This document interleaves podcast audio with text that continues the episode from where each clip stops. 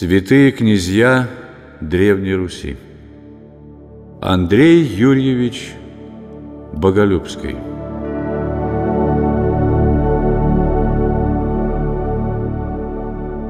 Чем больше проходило времени со дня смерти последнего единовластного правителя Руси Владимира Мономаха, тем чаще нарушался порядок восхождения на киевский стол его потомками.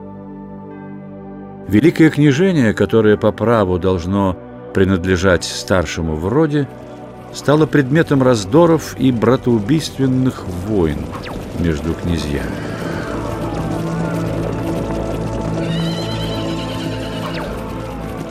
Сильно измаялась земля русская от брани междоусобной, скорбел летописец. Одним из главных героев этой брани в середине XII века был Ростово-Суздальский князь Юрий, прозванный за свое активное вмешательство в южнорусские земли Долгоруким. До конца своей жизни он вел тяжелую борьбу из-за Киева – а утвердившись в нем, сделал все, чтобы после его смерти столица досталась его старшему сыну Андрею.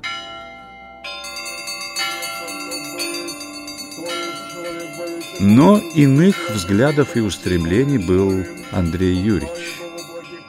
До 30 лет он безвыездно жил в Суздальском крае, любовь к которому сохранил на всю жизнь. Его тяготили те усобицы, которые непрерывно вели отец и дяди на юге Руси.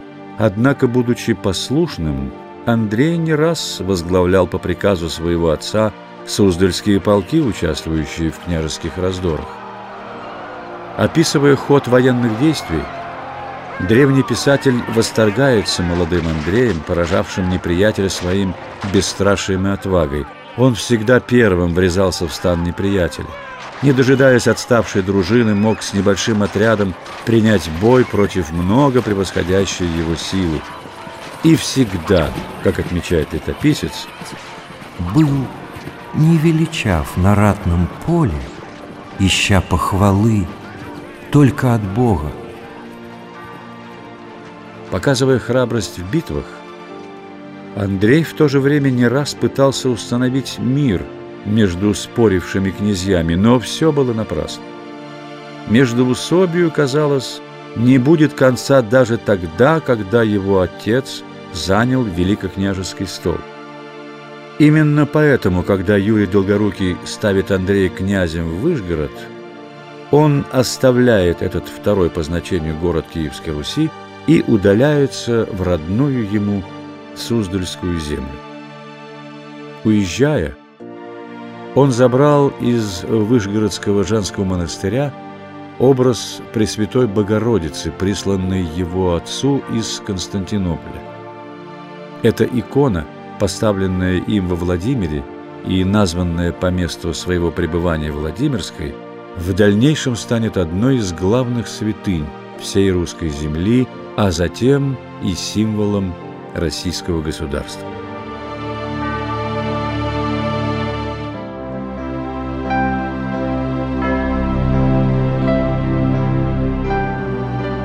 Андрей Юрьевич старался не вмешиваться в бурную вражду южно-русских князей, заботясь о процветании своего удела.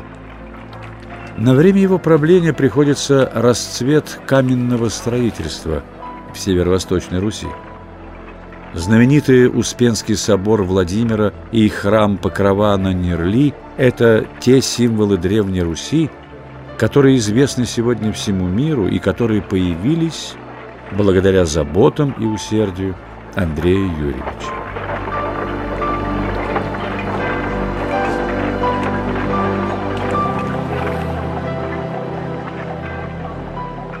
Помимо них было построено и украшено множество храмов и монастырей по всей Суздальской земле.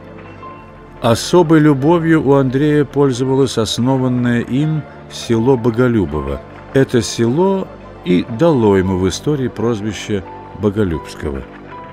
Здесь он основал монастырь, построил каменную церковь во имя Рождества Богородицы и сам часто подолгу жил.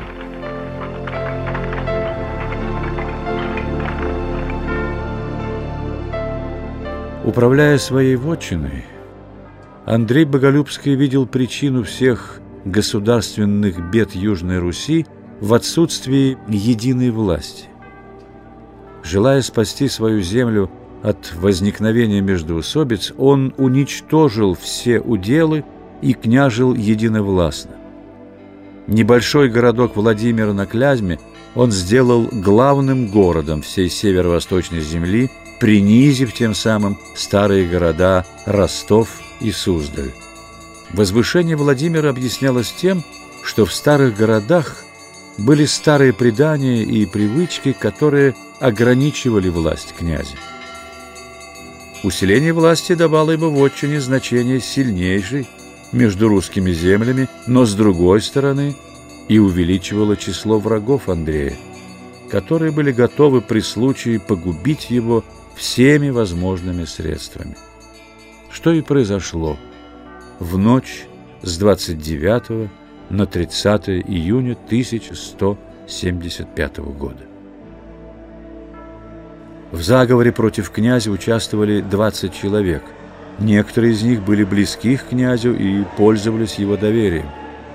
Летописец подробно описывает свершившееся злодеяние.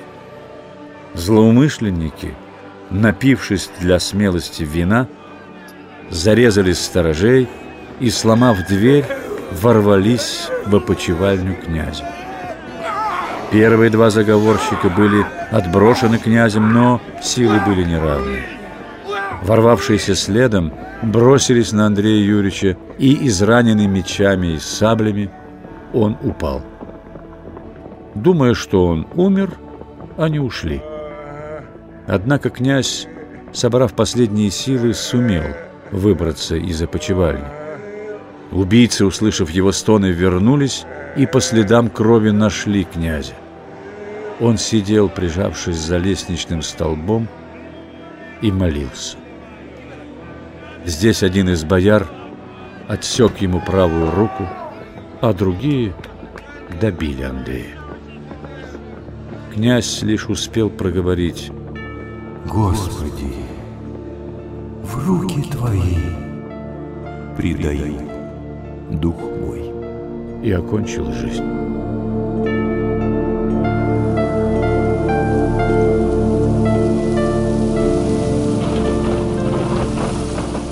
Ногое тело князя несколько дней пролежало в огороде. Лишь на третий день монастырский игумен положил князя в гроб, отпел его и сказал «Пусть лежит здесь, пока злоба перестанет. Тогда приедут из Владимира и понесут его туда». После того, как волнение, вызванное заговорщиками, утихло, Тело князя было перенесено во Владимир с честью и плачем.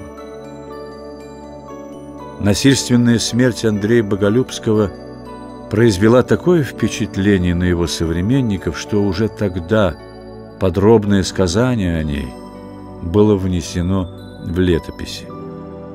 В нем он назван святым страстотерпцем, а его смерть сравниваются со смертью первых святых князей Бориса и Глеба.